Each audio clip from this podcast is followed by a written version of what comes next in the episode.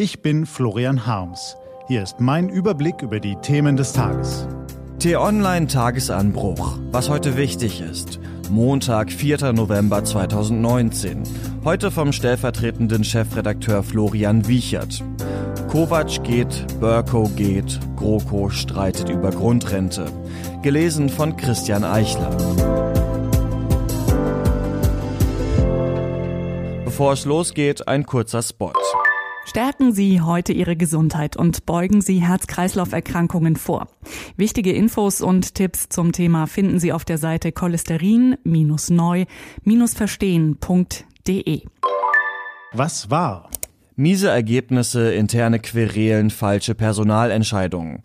Dafür standen in den vergangenen Wochen und Monaten in Deutschland eigentlich vor allem die CDU und die SPD. Doch auch im Fußball gibt es einen taumelnden Riesen, der am Wochenende noch einmal heftig gestolpert ist.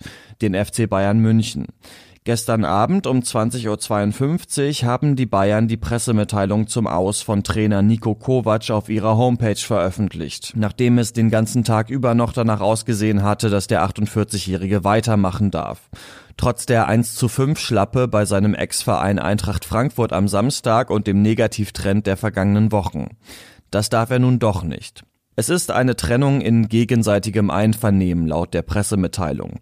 Der Trainer hat offenbar seinen Rücktritt angeboten. Seine Worte zeugen von Größe. Ich denke, dass dies zum jetzigen Zeitpunkt die richtige Entscheidung für den Club ist. Schade, dass es der sympathische und ehrliche Kovac am Ende nicht geschafft hat. Auffällig ist, dass nur einer in dieser Pressemitteilung nicht zitiert wird, Uli Hoeneß. Er ist der größte Verlierer der Kovac-Trennung. Hoeneß hatte Kovac als Trainer vor eineinhalb Jahren gegen Bedenken von Rummenigge durchgedrückt. Er war der Einzige, der Kovac immer wieder in Schutz nahm und bis aufs Blut verteidigen wollte, während Rummenigge den Trainer öffentlich in Frage stellte und unter Druck setzte. Für Hoeneß ist es ein bitteres Ende einer bitteren Amtszeit von 2016 bis 2019. Denn Hoeneß hatte sein Gespür für die richtigen Aussagen zur rechten Zeit verloren.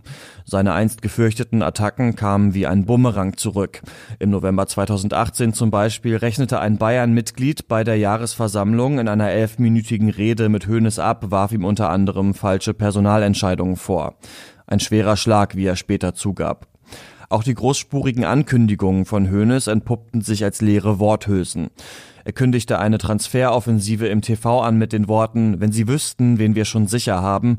Es folgte nichts. Hoeneß wollte einen perfekt aufgestellten FC Bayern an seinen Nachfolger Herbert Heiner übergeben.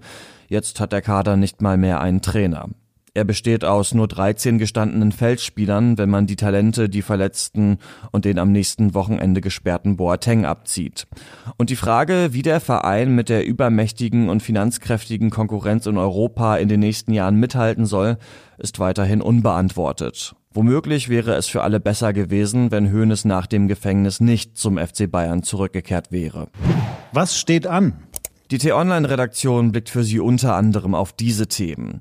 Er war einer der wenigen Konstanten im Brexit-Theater der letzten Jahre. Seit mehr als zehn Jahren ist John Burko britischer Parlamentspräsident. Heute legt er sein Amt offiziell ab. Da die Regierung von Premierminister Boris Johnson keine Mehrheit im Unterhaus hat, wird es wohl wieder ein aus ihrer Sicht unangenehmer Parlamentspräsident. Eigentlich sollte heute Abend der koalitionsinterne Streit über die Grundrente beigelegt werden. Eigentlich, denn gestern wurde das geplante Spitzentreffen der Koalition kurzfristig auf den 10. November verschoben.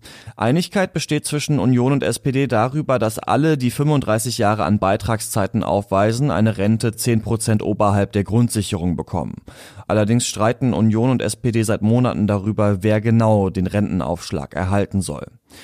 Diese und andere Nachrichten, Analysen, Interviews und Kolumnen gibt's den ganzen Tag auf t-online.de. Das war der T-Online-Tagesanbruch vom 4. November 2019. Produziert vom Online-Radio- und Podcast-Anbieter Detektor FM. Ich wünsche Ihnen einen guten Start in die neue Woche. Ihr Florian Harms.